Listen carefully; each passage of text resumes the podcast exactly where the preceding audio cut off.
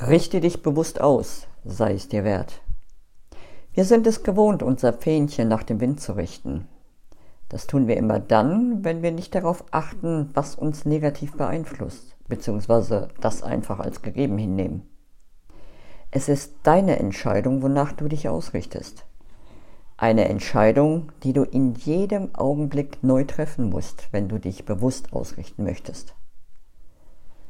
Atme tief durch. Sammle deine Energien und finde die Ruhe in dir. Mögest du dich immer an und in dir selber ausrichten. Das wünsche ich dir.